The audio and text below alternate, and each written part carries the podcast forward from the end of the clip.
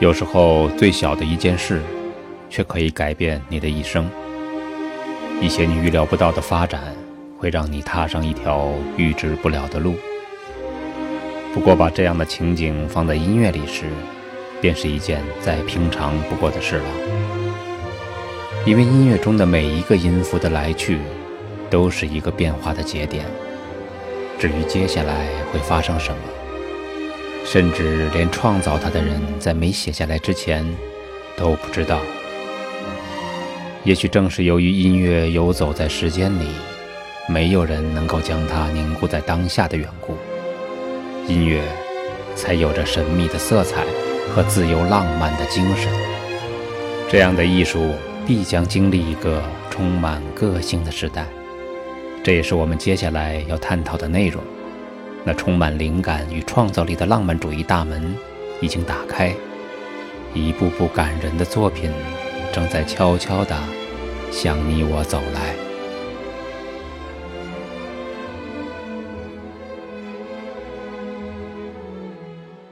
亲切、亲切、熟悉、熟悉、温暖、温暖，还有感动。只要倾听，便有收获。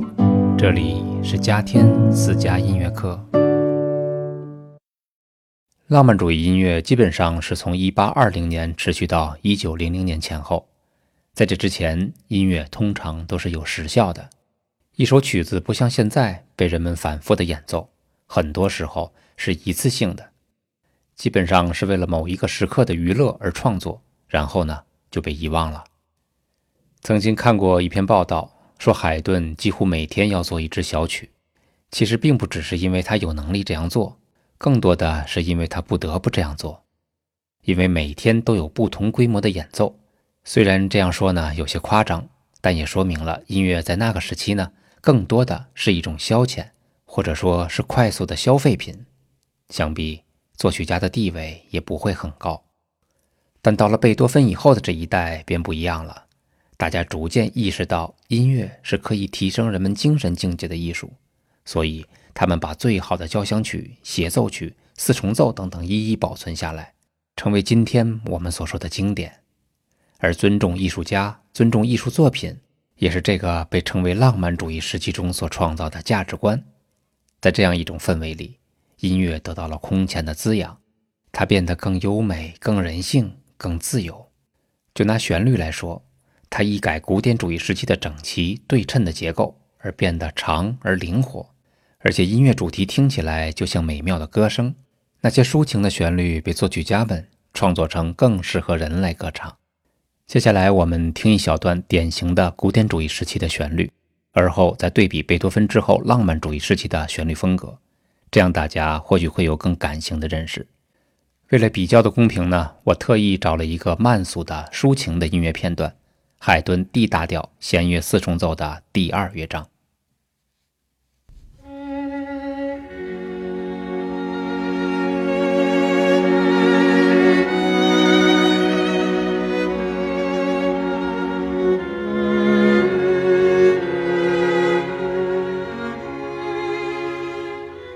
其实这段速度为广板的乐章已经很抒情了，如同优美的田园诗一样。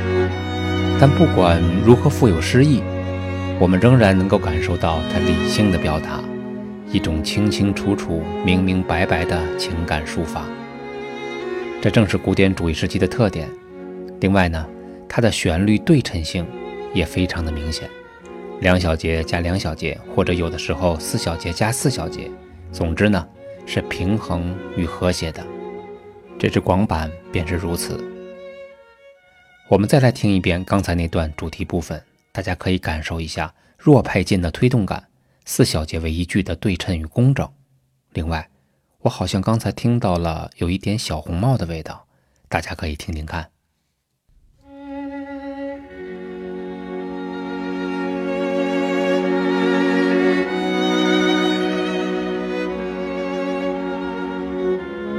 这是第一句，四小节。好，第二句开始。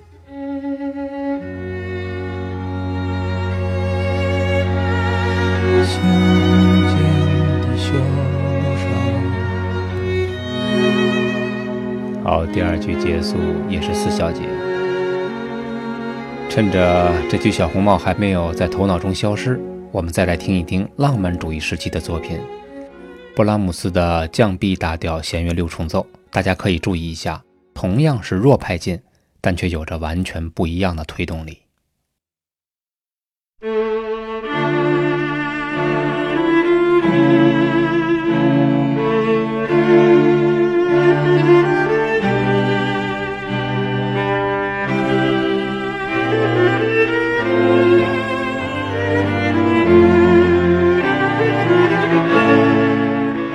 哎呀这一段简直是停不下来的旋律，他的情绪在不断的翻滚，不断的变化。随着音乐的进行，抒情的气氛越来越浓。当听到这样的音乐，我们又怎能不去想象那种作者对已经逝去的爱情的追忆呢？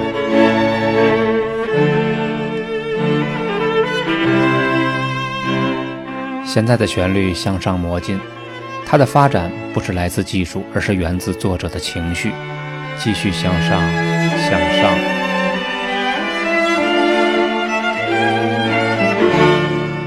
然后旋律再向上飙升。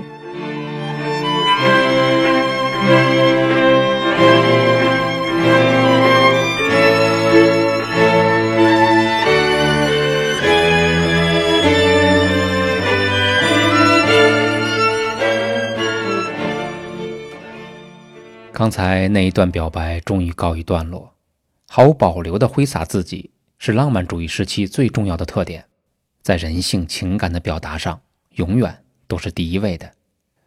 说起布拉姆斯的音乐，相比其他这个时期的作曲家来说，还是偏古典的。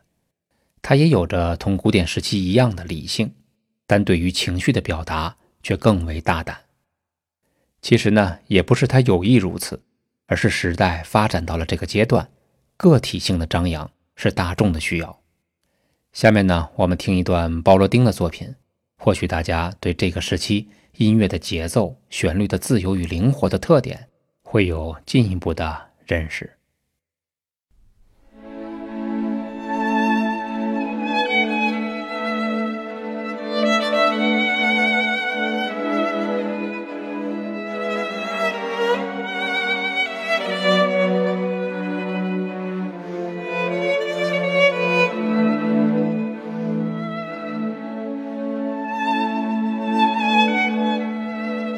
这是俄国作曲家鲍罗丁的一支夜曲，D 大调弦乐四重奏。我们一听就会感受到，这是一首极富个人性格特点的曲子。它的旋律发展随着心情起伏跌宕，像是完全不考虑周遭环境是如何看待它。换句话说，这样的旋律不是为了某种场合的表演。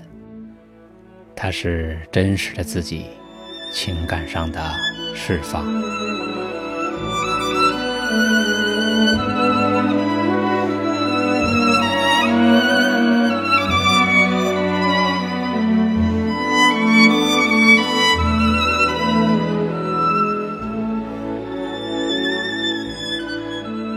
听说这一曲是鲍罗丁为自己深爱着的妻子而作。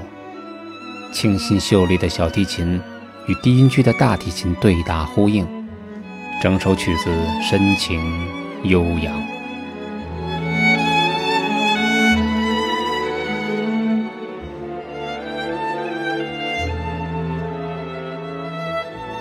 我想到现在为止，虽然这一节还没有听到舒伯特、肖邦、李斯特等等这样浪漫主义时期大神的作品。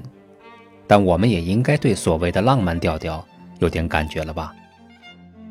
刚才我们倾听的重点是在旋律上，现在为了让大家感受到浪漫主义时期音响效果的丰富，我们先来回顾一段古典主义时期在和声写作中相对于规范的曲子，找一段莫扎特的钢琴曲。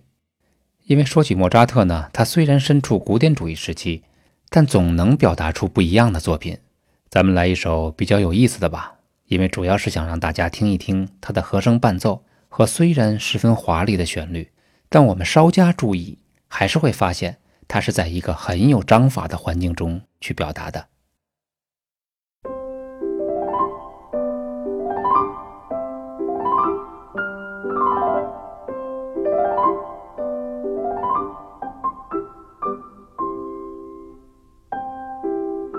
曲子不长，只有一分钟左右的时间，所以我们听完它。因为这支曲子呢太可爱了，是一个让人高兴的作品。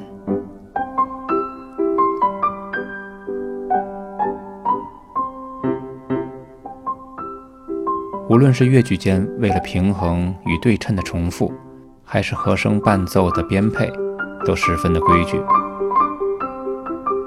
重复。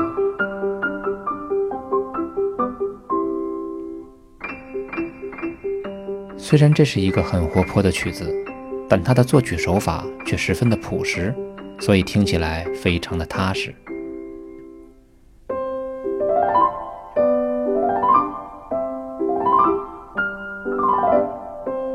尤其是这种古典主义方式，十分稳定的结尾。其实并不是说古典主义时期的音乐因为整齐、规范、对称，它就是刻板的、不自由的。一个时期呢，有一个时期的味道。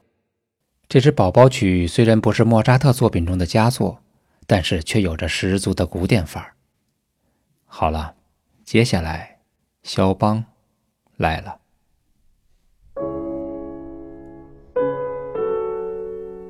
都说他有忧郁的眼神，修长的手指。弹奏的呢，是梦幻般的音色，半苦半甜的旋律。和那轻柔随意的和声，他不浪漫，谁浪漫？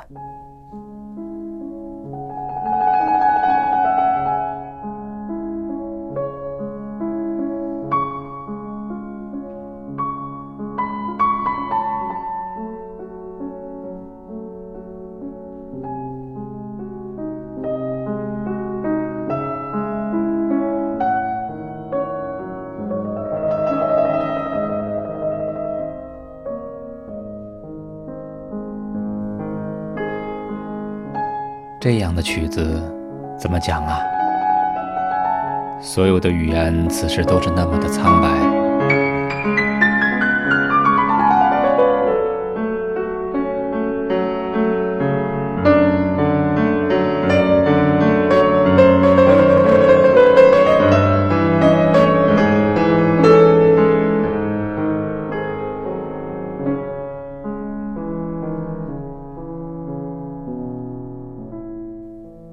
怪不得一八零零年前音乐会上人们吃喝聊天，而后来的音乐厅里喧嚣却突然消失了。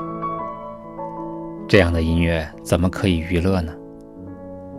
这分明是一次精神的朝圣，而艺术家们也仿佛被赋予了引导与教育人类的使命。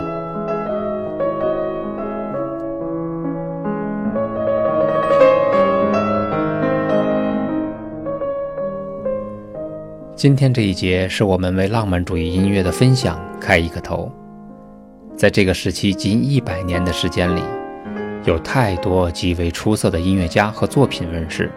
有机会我会和大家一起分享，也希望每天都在聆听与感受美好的天天一族朋友们，能够分享你们喜欢的节目给更多的爱乐者。